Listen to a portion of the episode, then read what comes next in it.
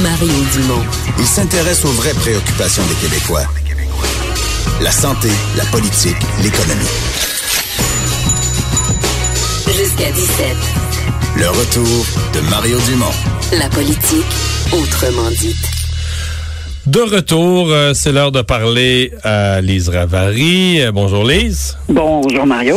Euh, Il y a une déclaration qui a été faite par la ministre de la Culture, responsable du dossier linguistique, Nathalie Roy, qui a bon, qui, qui, a été, ça a été couvert comme ça. Ça n'a pas fait trop de bruit, mais toi, t'as accroché à ça, son son regard sur la défense du français, dire, ben on modifie pas la loi 101, mais on l'applique plus sévèrement. Ça t'a plu? Ça m'a plu. J'ai trouvé que son discours était très pragmatique. Euh, L'idée de ne pas réouvrir la loi 101, je sais qu'il y en a qui aimeraient qu'on bon qu'on interdise le, le, cégep en anglais, euh, puis certaines il y a, il y a, il y a, il y a deux fronts. Il y a deux fronts. Il y a les cégeps en anglais, puis euh, que les, les, les néo-québécois peuvent pas y aller, les francophones peuvent pas y aller. Puis il y a aussi les petites entreprises là, de ouais. se 100 employés et moins qu'on rentre les inspecteurs pour obliger les logiciels, puis tous les documents, tout en français. C'est ça les deux les deux grosses affaires. Là. Et elle, elle décide de passer à côté de ça, et c'est ça, de prendre une, approche beaucoup plus pragmatique et de j'ai l'impression pour commencer, parce que il y a quand même quatre ans qui s'en viennent, mais elle, elle met l'emphase sur l'anglicisation de Montréal. Et pas pas le bonjour, hi, mais un truc qui, moi, m'interpelle énormément, c'est l'apparence, et en particulier au centre-ville. Tu regardes des vieilles photos. Tu sais, des fois, le journal, le dimanche, là, ils mettent des photos de Montréal dans les années 30, 40 et ainsi de suite, la rue Sainte-Catherine. Et là, tu vois les commerces, un à la suite de l'autre, en enfilade. C'est juste des noms de commerce en anglais.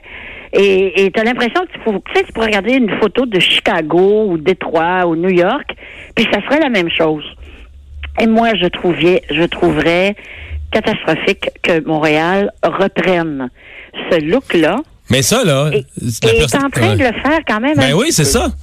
Moi, des fois, là, je parle de Montréal avec d'autres gens de Montréal, j'ai l'impression qu'on voit pas la même affaire. moi, je, moi, non, mais moi, je vois Montréal, là beaucoup d'anglais. Plus tu t'en vas vers l'ouest, à un moment donné, ça m'est arrivé d'aller magasiner. T'entends des commerçants parlent au, au, au, personnel, se parlent entre eux. Tu sais, des fois, tu peux être, mettons, 20 minutes, t'entends pas de français. Euh, quand même, les signes que tu décris, là, le visage, là. Mais c'est sûr qu'il y a des noms de commerce, là. Il y a de plus en plus, là, de commerce, euh, euh, on va dire, planétaire. Leurs noms sont en anglais. Mais quand tu mets côte à côte à Montréal, ça fait anglais, anglais, anglais, anglais, anglais, là. C'est ça que ça ben, fait, quand...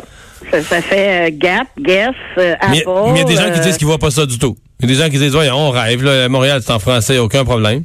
Ben, ça, écoute, ça dépend où tu vas. Tu sais, dans mon papier, je le dis, l'anglicisation de Montréal, il faut quand même euh, disons, disons, mettre quelques petites clôtures autour de ça, parce que si tu vas dans Longue Pointe ou dans Georges V, dans des quartiers comme ça, je m'excuse, l'anglicisation n'est pas arrivée. Et je mettrai ma main dans le feu qu'elle arrivera probablement jamais. Ouais.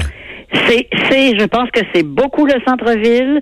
Plus on va vers l'ouest, c'est vrai. Quand tu arrives à, à, Westmount, euh, puis tu continues même à NDG, qui est quand même quand même une population francophone importante, mm-hmm. euh, c'est là que ça commence à, à sentir le roussi un petit peu.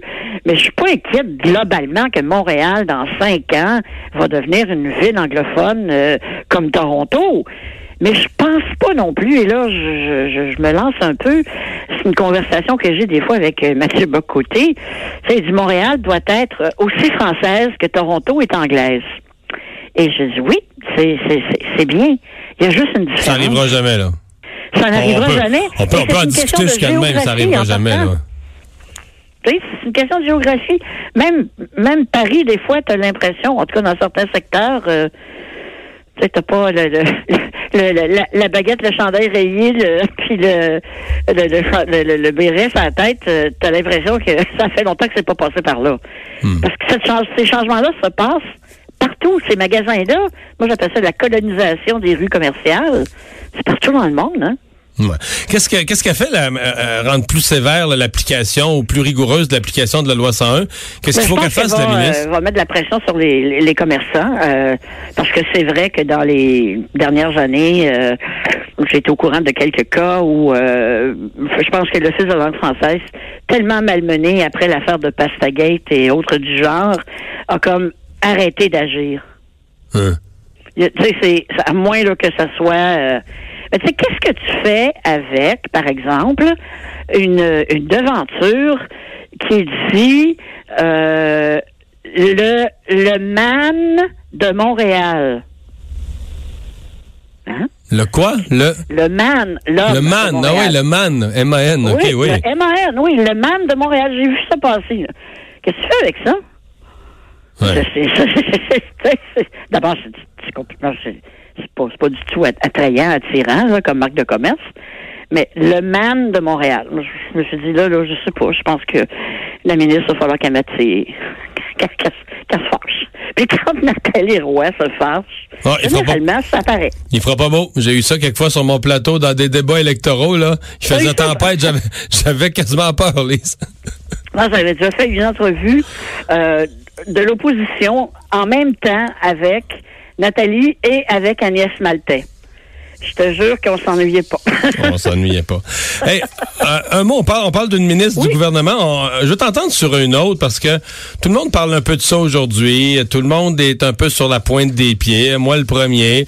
Et toi, t'es à la fois, bon, rigoureuse mais humaine. Euh, je- non, mais c'est vrai, je, je le dis sincèrement. Mais là, on parle d'un ministre de l'Environnement, tu sais, qui... Hier, son point de presse, on, on- on se le dit tous entre nous, les, les commentateurs analystes, on est mal, là, tu sais, dans le fond, parce que oh, il y a un malaise. il y a un malaise, on la sent, là, on la sent euh, nerveuse, mais là, nerveuse Cette femme-là doit être profondément malheureuse présentement. Tu penses ça? Ah, je suis persuadée. Parce qu'elle est, elle est ingénieure, là. Elle est ingénieure, elle doit être capable. Mettons qu'elle lit un rapport d'environnement, un rapport sur les changements climatiques, puis sur on, a- on est rendu au Québec, là, en termes de pourcentage puis d'émissions.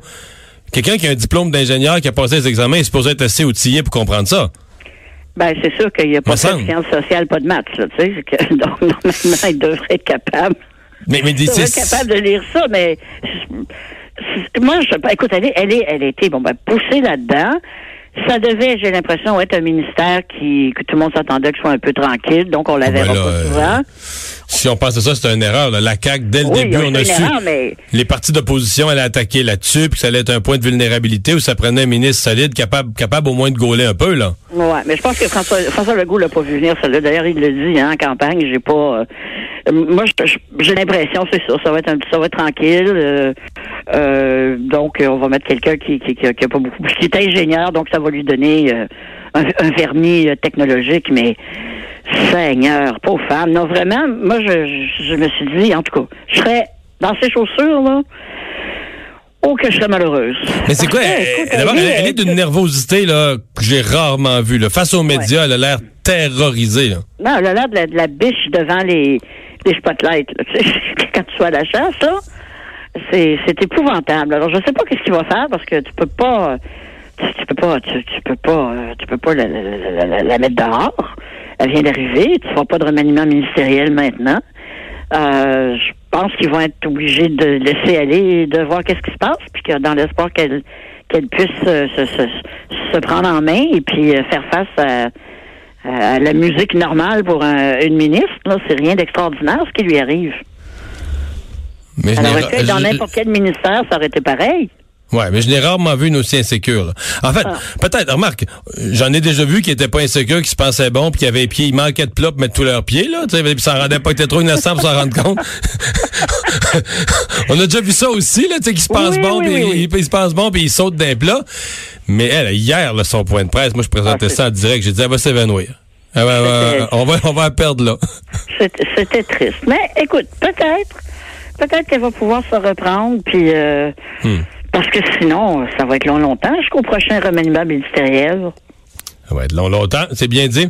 Hey, c'était notre dernière avant les fêtes. Je te souhaite un joyeux Noël, bonne année. Eh bien, je te souhaite la même chose. Salut.